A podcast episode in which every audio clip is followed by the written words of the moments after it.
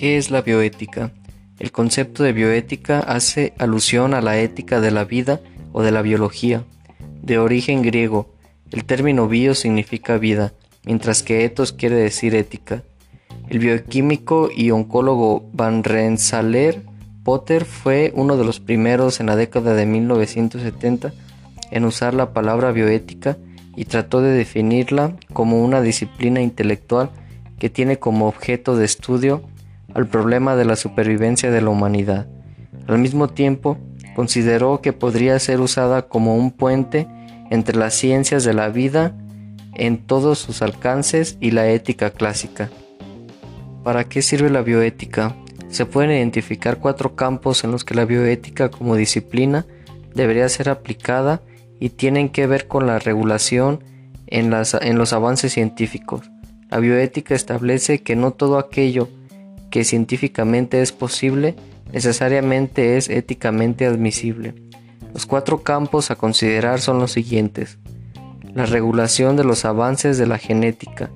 Aquí se incluye todo aquello que tenga vínculos con el nacimiento, incluso la clonación.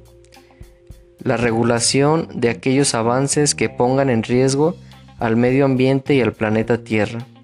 En este caso se debe tener control de todas aquellas prácticas que pongan en peligro los hábitats naturales, el aire o el agua, así como también limitar todo lo que conlleve al calentamiento global. Regulación en aquellos avances y conocimientos que tengan que ver con la procreación. Esto incluye el aborto, los métodos anticonceptivos, la fecundación asistida y las regulaciones natales. Regulación en los centros de salud. Esto tiene que ver con prácticas como la eutanasia, paliativos e incluso los cuidados que se otorgan a personas que se encuentran en terapia intensiva. Ejemplos de bioética. La bioética suele aplicarse en casos muy concretos que por sus características generan debates de todo tipo. Algunos ejemplos de estos casos son los siguientes.